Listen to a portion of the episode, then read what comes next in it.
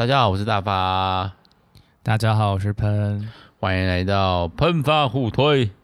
嗯，今天大发要撑场的感觉，耶！喷现在很想睡觉，真的。我们那我们就来看一下这一部今天要录的这一部，哎，是否会超过半个小时呢？因为呃，我最近看到一个就是。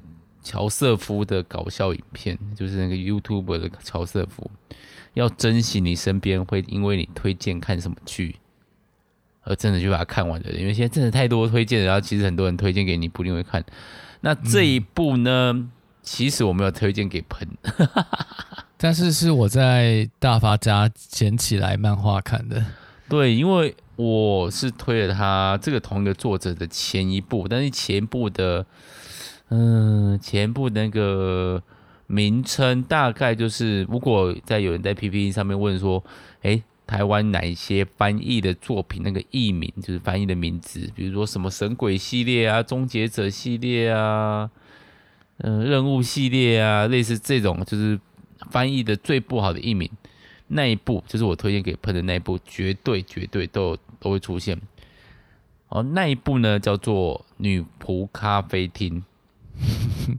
就听起来非常媚宅耶，就是非常的。那其实他女仆这个要素在整部片里面，大概就是也不是很重要的一部分。就是女主角去打工的位置，刚好是女仆咖啡厅。那也不是什么那种，呃，哦，就什么你回来了，我要帮你那个给你蒙啊蒙啊光线波那种感觉，不是，就是纯粹。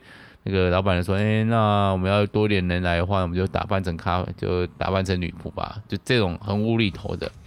嗯”嗯，那这个作者就叫做石黑正树。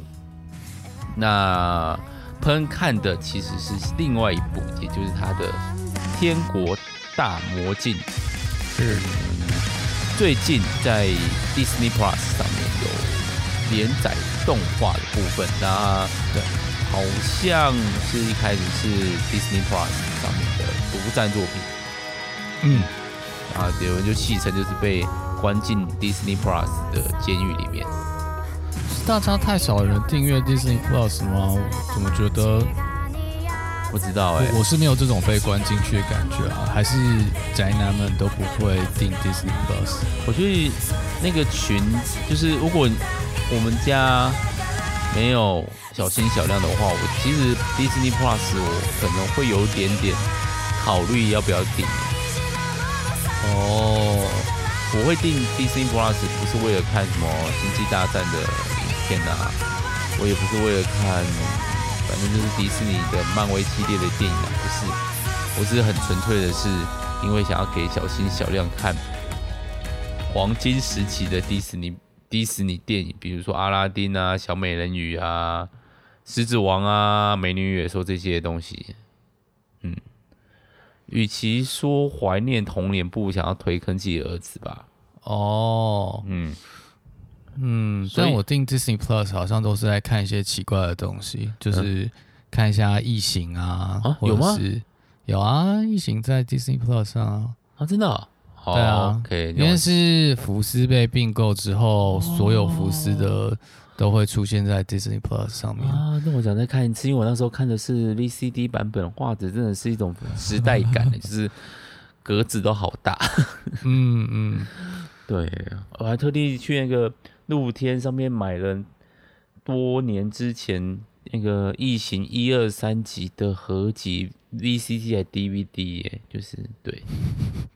感觉就画质就很恐怖，对，而且好像到那里面到异形四，但我只看异形一，然后翻译还翻译的很烂，总之就是这样子。OK，好，那我们来聊一下《天国大魔境》在，但是在这之前，我们先来上个主题曲。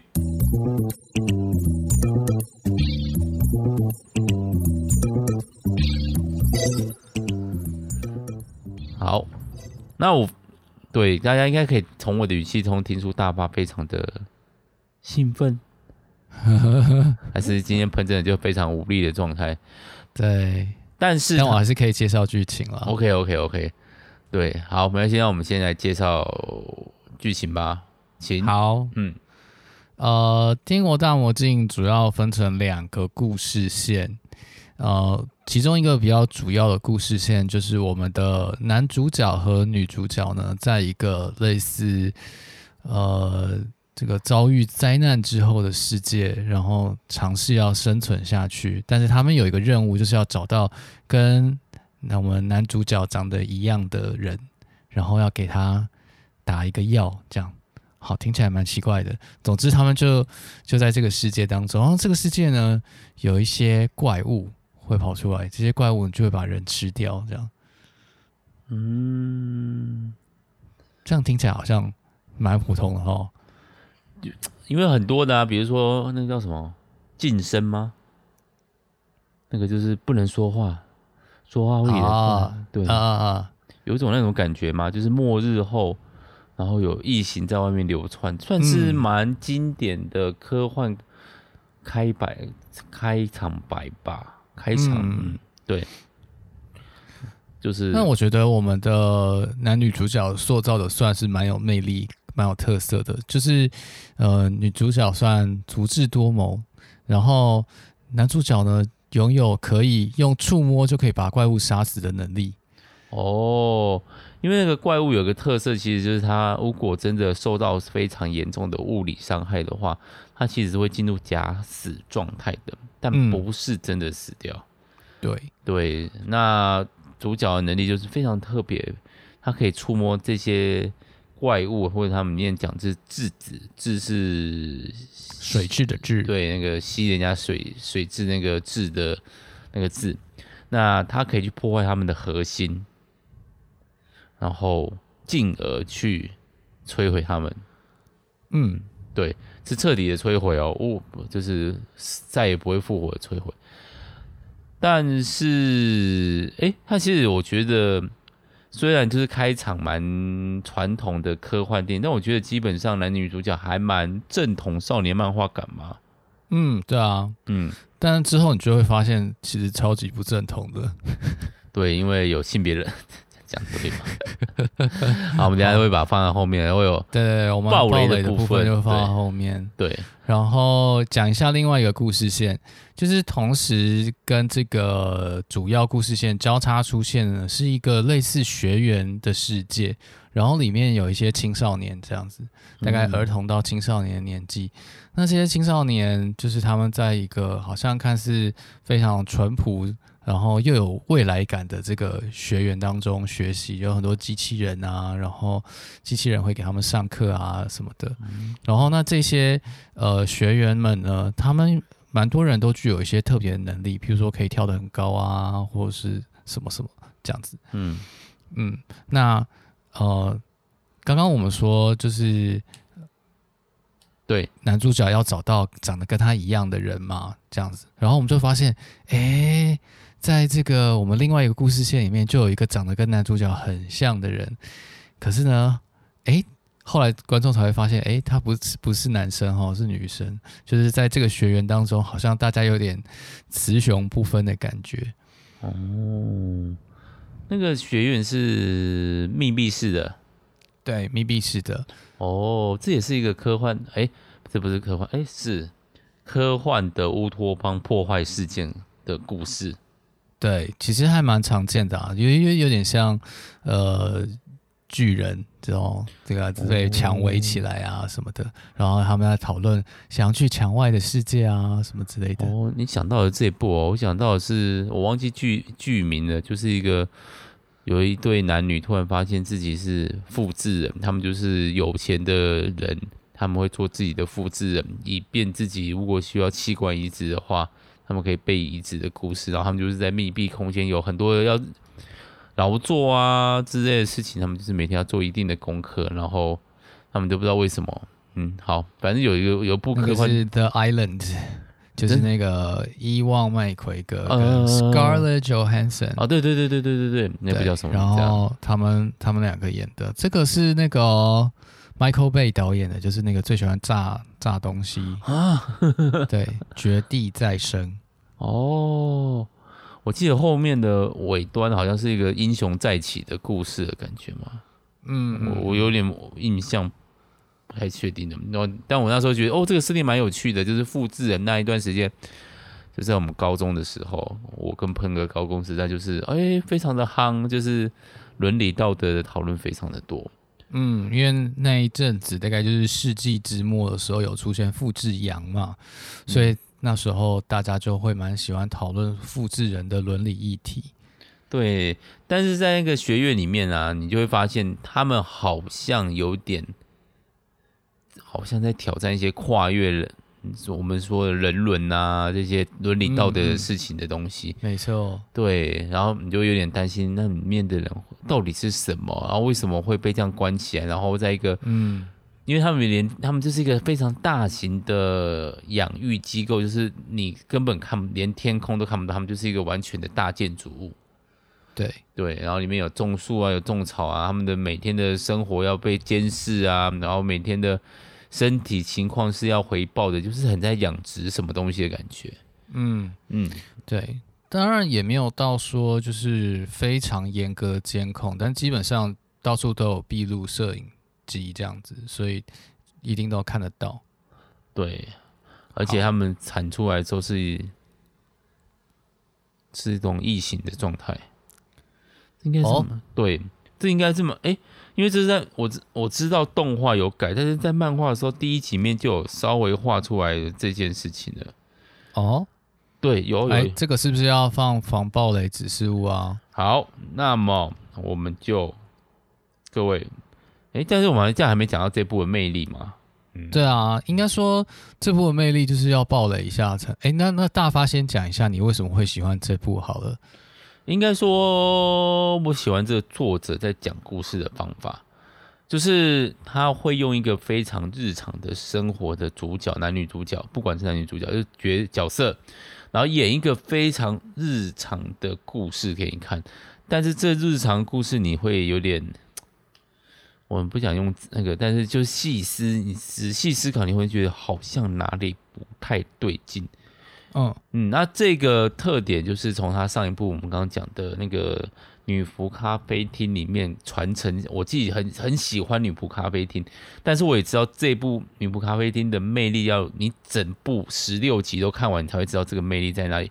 就是你这个故事，它可能是一个啊、哦，讲那个七，比如说日本最喜欢的校园七大不可思议，就是那种闹鬼啊，什么。音乐教室会弹琴的贝多芬啊，在走廊奔跑的那个呃身体器官模型啊，类似这些东西，他们就会用一个男女主角，好像一个很正常的去探索，才发现这一切其实这些传闻，对照其他的自己学校特殊的传闻，那个传闻原来是谁谁谁做为了做某件事，谁所以就是有类似这种翻盘的反转文学的感觉。嗯，有很多的 plot twist，对剧剧情的这个反转。对，那《天国大魔镜》有一点点这种感觉，但是它我觉得就是《天国大魔镜》的意图比较强烈，就是嗯，你很明显你有点，就是它其实故事就讲了有个天国，天国想影射应该是那个学院里面吧，大魔境就是主角他们在的就是一个人类慌乱那个荒败后的世界里面就会。我觉得他另外一个厉害就是他在做人类败坏的社会架构的时候，他是做一个非常完整的价值观。就是，嗯，很多作者在做那种设定，啊，世界毁灭了，但是他没有去讲世界毁灭的那个价值应该变成怎样，变成怎样。所以像主角就那个，这样作者就会把主角说，哦，他们那个男女主角就是。灾难后的，就他们没有经过灾难前，所以他们就比较无所谓啊，所为所欲为，甚至杀人，什么事情都不放在眼里，类似这种的。嗯，没错，对，然后你就会发现主那个作者在这些看似平常的设定里面，在埋了很多的东西，然后就慢慢的，比如说，嗯，这样要暴雷嘞。哦，那你等一下再举例，嗯、那换我讲。好，请坐。好。我觉得这一部哈，就是我同意大发说的，就是他在设定上是非常用心的。呃，举一个类似的例子好了，嗯、就是大发刚刚讲绝地再生嘛，就是那个复制人要要呃捐弃变成那个器要摘器官给他的原本的那个人用。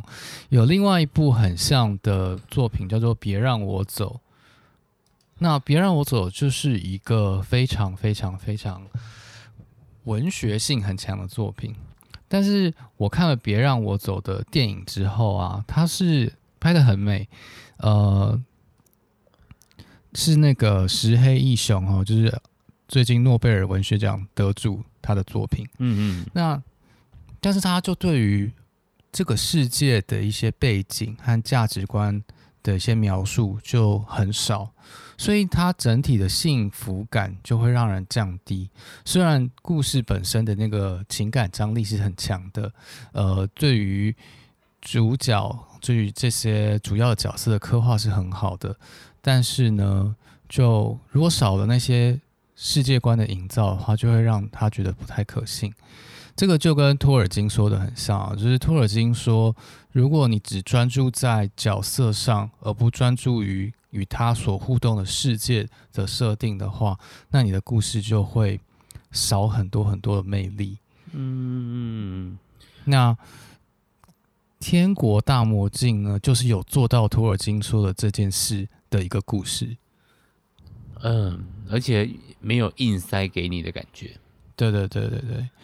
然后再回复一下，就是大发说那个各种设定啊，这种细思极恐的事实，是应该是大家会很喜欢。就是说，呃，在作品当中埋了非常非常多的小设定，然后这些东西只要你有稍微留意的话，你就会在接下来剧情里面解谜，就会发现，哎。这个东西跟另外一个东西好像有连在一起哦，然后再继续看下去，就发现啊，对，是真的，好这样子。对啊，这样这一部《天国大魔境》，包括石黑正数在做的时候，他就会刻意非常有点小故意的用一些动作啊，或者是我我忘记那叫什么，就是他会把那个呃构图故意在两边构得很像。就是暗示，让你以为、嗯、给你一些暗示、哦，对，给你一些暗示，然后你在想，为什么这边两个人要构图，或者这一画为什么这个人当我的封面？后来发现，哦，原来在这边封面是有原因的。对对对对对对对，非常有趣。嗯，那我们这样就可以爆雷了。嗯，好、哦，各位，如果你想要自己感受一下魅力的话，我个人其实反而推荐可能去看一下动画。哦，因为漫画出太慢了。我手上有、嗯、是真的蛮慢的、嗯。我手上有他的四集漫画，也是是东立出的，目前的四集。可能他本来想说靠着动画画，就是我们刚刚讲的在 Disney Plus 上面的动画画，会不会吹起一阵旋风呢？只能说可惜啊。但是，但是就是他没有，他没有。他没有，他就算在外面，比如说动画风这种，他没有独占的话，我觉得他也不是那种会大红的东西啦。嗯，他算是有一点点那种小众的感觉，但是它的内容绝对是一般人可以进入而且能够接受的。那如果你真的去看的话，就要说你好眼光，真的好看好看。那对，如果啊，如果是。喷看动画的话，它是刚好到一个大故事的结束吗？对对对，是有一个段落的，哦、而且要说动画的歌蛮好听的哦，而且呃，作画什么上面是看起来是有在燃烧经费的哦，毕竟是米奇爸爸嘛，那米奇爸爸是负责发行啊，但是出资不知道米奇到底出了多少。对啊，但米奇。独资的很多动画作品刚好都是科幻的，我觉得他们选片的那个作者有点，不那个负责人有点微妙，为什么一直在选科幻？就是哦，那像他上就是要补一下原本 Disney Plus 或者是迪士尼他们自己的作品当中比较少见的部分吧。哦，科幻太多家庭温馨了，就比较少一些。呃，写实派或者是呃科幻硬核这这一类的，嗯，也是啊。毕竟他上一部我其实也蛮喜欢，叫做《夏日时光》，也是呃，科幻作品，嗯，蛮、嗯、而且有完结，我我处于都是到底要不要收实体漫画的纠结中，嗯，至少可能会收个电子版。对，好，好，回来，那我们要爆雷啦，各位，《天国大魔镜》那、嗯、这波乐趣，像刚刚喷所说的，很多在于解谜的快感，或者你把剧情串起来的痛快感，然后你才哇，因为这样子就是值得二刷、三刷再回去看整个剧情的作品。所以，如果你想要，你是会想要把脑袋洗干净，重新体会这件事的呢，那就是接下来就去看。啊，不需要听我们暴雷讨论剧情啊！欢迎看完以后再与我们同乐。毕竟这一部不是每个人都喜欢，毕竟有奇怪的段落。嗯，对对对对对。但有人说这个段落我先讲出来，可能比较不会在发生的时候感到痛苦而弃坑。哦，你是说你是说转换性别，还是说被强暴？大家比较讨厌是被强暴，然后、哦，然后阻止男主角揍他这件事。哦，OK，OK，斯德哥尔摩。对，但我觉得这个是 OK。好，那大概里面有几个爆点啊，有一个是蛮平铺直叙，它里面有讲出来，就是我们刚刚讲的那个男女主角，在一个末日后的那男女主角，其实他的设定，特别是女主角的部分，非常非常非常的特别。那朋友要介绍一下吗？对，就是呢，女主角其实本来是男生，这样，啊、嗯，哎，然后他因为就是刚好跟姐姐同时受到了致命伤害，但是呢，他是只剩脑袋存活下来，姐姐是身体存活下来，所以医生就灵机一动啊，把两个人合在一起吧，然后于是他的脑袋就到了姐姐的身体里面，嗯，就是这样。这是性别认同问题，对吧？啊，这个对，这个是塞了什么多少性别认同进去啊？对，然后呃，这是一个嘛？大发要说的下一个是什么？另外一个就是我们在看这部的时候，好像动画版比较清楚啊，漫画版我是二刷的时候才会发现这件事，就是就是他们看起来是一个同时发生的事情，嗯。他用一个交错的手段，让你觉得啊，而且刚好就是两边，我觉得有人在呼唤我，那个未来要来找我的人好像靠近了，然后另外一边就会演到一个男女主角正在接近的抖动的这种画面，让你觉得哦，这是同一个发生的。对，但是事实上并不是，他们大概差了十年以上。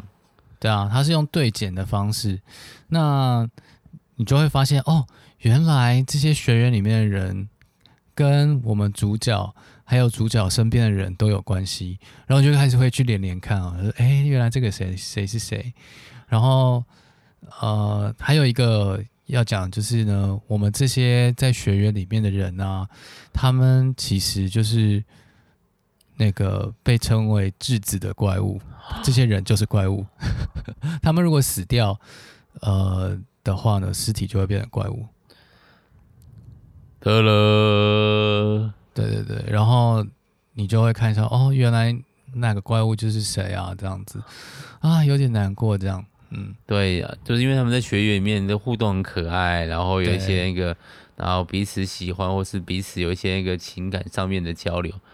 那结果，他变成了男女主角面打倒的怪物之一。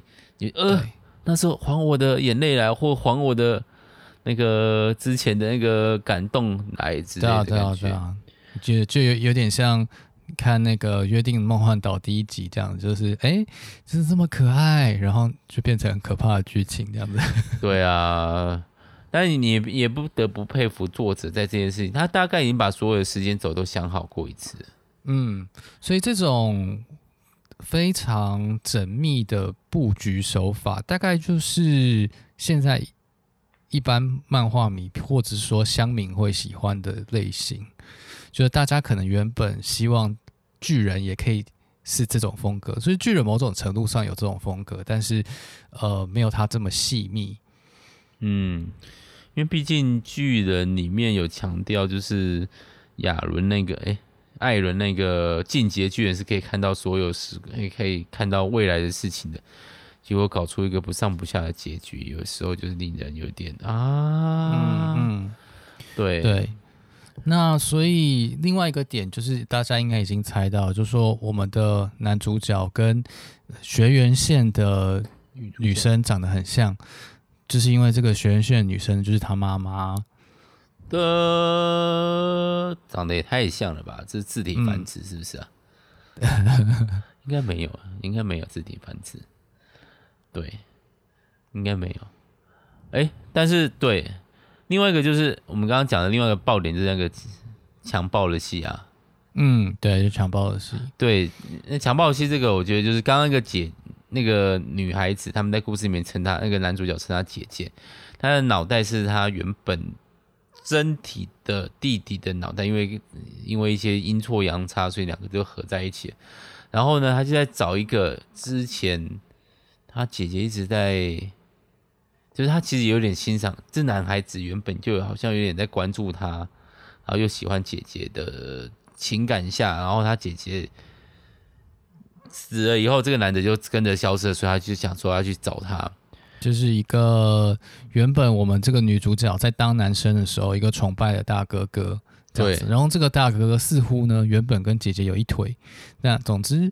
这这个哥大哥哥也消失了，但是后来找到这个哥哥之后啊，哥哥却露出了非常诡异的表情，然后下一秒就是被就是被被困在房间里，然后开始侵犯，是真的侵犯哦，没有要跟你客气的哦。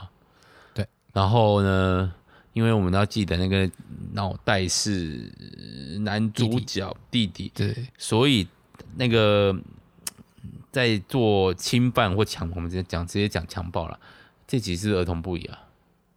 哎、欸，对，是儿童不宜。你可以把它标成保护级。好，把它那个，在那个时候，他还会要求男主角、那个女主角看镜子里面自己，因为毕竟是他姐姐，所以男主角会进入混乱，好像看着自己欣赏的姐姐跟崇拜大哥在做，但是身体却是自己的，有点像是那种。左右手啊，你碰左手的时候，右手有感觉，这种感觉吧，我猜。嗯嗯，哦，就是非常非常非常混乱的一个局面。然后更令人生气的是，我们原本男主角想说，哎，姐姐怎么去这么久都没有回来？然后就去找她的时候，才发现女主角被强暴，然后要痛打那个强暴那个，结果还被女主角阻止。很多人看到这一段就没办法了。嗯啊，这个是什么圣母？这个是玛丽苏，不行。但是我觉得其实也没有啊。但是我觉得他会把这种画面画出来，他当然就不是走圣母路线。是，其实里面主角一直没有是走圣，一直不是走圣母路线。他其实把人性的冲突做得很好，而且还有很多的反转，就是那种人性的反转。比如说，我讲讲讲，反正你要爆雷嘛，他们在。路上遇到了一个叫做不灭军哎，不灭军团是吗？叫这个吗？教团啊，不灭教团，就是有一个医生，他会有人来生病啊，来找他，就会把他的手啊或脚啊换成义肢，然后非常多人崇拜他，然后就一派说我们为我们好像去的时候呢，就莫名其妙被换了。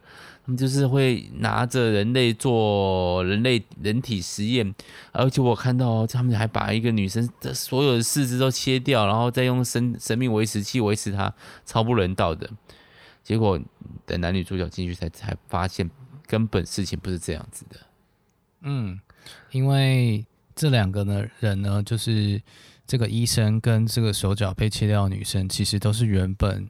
那个学园里面的学生，也就是说，他们可以变成质子这种怪物，但要变成这个怪物的时候，会先生一种病，就是身上会出现黑斑。那所以出现黑斑的时候啊，那个医生就把那女生身上那个部位割掉，这样，然后或者用机器代替，因为如果他在那个状况下死掉的话，就会变成怪物。对，他希望他可以以人类的身份死掉。没错，所以这这两个人就是相爱很久，然后呢，最后哎，发现我们的男主角竟然有这个可以让质子死掉的能力，所以他就让他可以用人类的方式死去啊！很多人非常爱这一段。这这段另外一个厉害的是，他们在当下就是殉情的当下讲的话，在漫画里面是过了一两本以后才讲一样的话，就是他们才跳、嗯、那个作者才把它跳回原本他们逃出那个学园，然后讲说哇天空好蓝哦，好美哦，嗯，然后结果对，结果在漫画里面他在前面的时候你就哎、欸、为什么男主角这时候看说看到天空很开心很蓝，要感要哭成这样子，是因为他们逃出去的时候那个。女主角第那个女孩子第一次对男主角讲的话，嗯，哇，原来是你，因为他们发型也有变啊，然后女主角又那个女生又残破不堪，所以石黑正数在这个地方就做的非常，好像漫画动画就把那个剧情没有隔这么远，好像拉的比较近，是不是？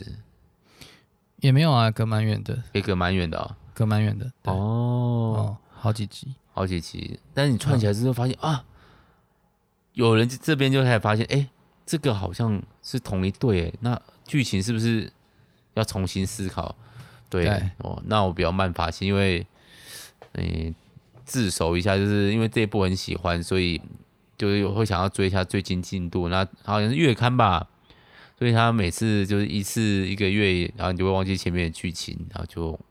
就这样，就会没有办法接上最新的剧情，就没有办法整次看完，整次看完还是比较爽快，而且你就会发现里面的有蹊有蹊跷，嗯嗯，很棒。好，好，我们三十分钟了，好，感受到那个 喷那个燃烧殆尽的感觉。那我觉得你要说这一部有什么启发，或觉得一方面是它还没有一个完整的结束，就是还在连载中。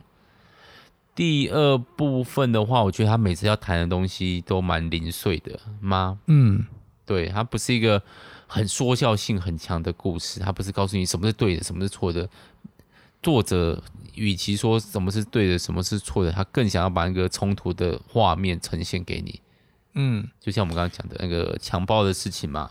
嗯，对，我觉得他真的蛮擅擅长处理冲突的，就是。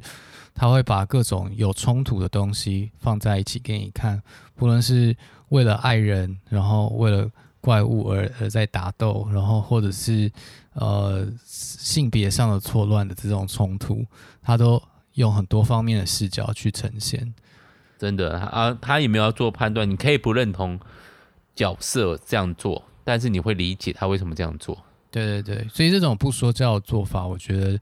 是一个蛮后现代又蛮适合我们现现在的人看。对，那当然你就是如果你能接受强暴戏，然后女主角还试着原谅强暴她的人，这种某些人非常受不了，就是应该要揍爆那个强暴人、强暴者的话，这一部我不太确定你能不能喜欢。但你可以看那个啊，嗯、那个女仆咖啡厅啊，没有这么严重的话题。对，因为他就是不像。那么直接的道德判断，所以他就是把这些东西秀给你看，这样。对，然后玩的你看，让你看着有点痛苦。到底为什么大家这么过得这么辛苦的感觉？对，推荐给大家。嗯，好，好。那因为大大家，你朋友要补充吗？除了体力不支的部分。对，等等他有有一些新的进度或完结，我们再来聊吧。好。那推荐给大家，那我们今天就聊到这边啦。嗯，好，大家拜拜，大家拜拜。